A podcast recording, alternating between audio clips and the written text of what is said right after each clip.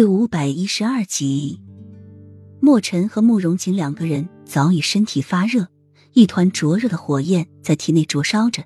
看着床下掉下来女人的成成肚兜亵裤，还有男人的穿着的太监服，两人是面面相窥。皇后竟然与外人私通，还这么大胆的在寝殿中行事，她就不怕被皇上撞见吗？慕容锦咬着牙，脸色涨得通红。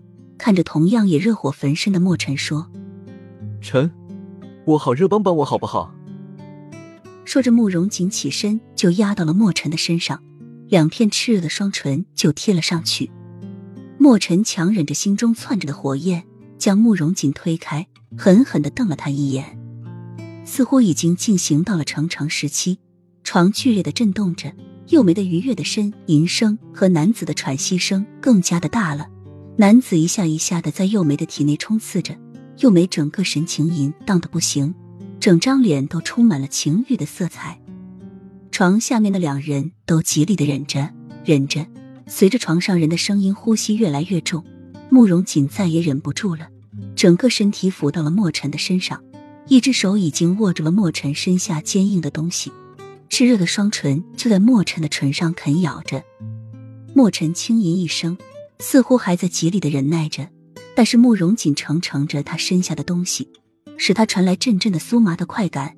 在他快要支撑不住的时候，莫尘将慕容锦乱弄的手抓住，被程程幽浸满的双眸看着慕容锦，艰难的说：“不要再忍忍。”慕容锦的舌尖在莫尘的嘴中搅动着，又吻上莫尘的脖子，咬着他的耳根说：“不行，我忍不了了，真的好难受。”回去，等回去好吗？莫尘依旧抓着慕容锦的手不放，声音中带着一丝恳求。慕容锦看着莫尘，同样一双充满着程程依的眼睛，在听到这句话后，就生生的被压抑住。慕容锦慢慢的从莫尘的身上离开，安静的在床下躺着，看似平静的他们，没有人知道他们现在是多么的难受。很多人都是因为吃了媚药才引起的程程欲。虽然他们没有看到这现场版的叉叉路，但是亲身听到、亲身感受到，却比吃了媚药还要痛苦。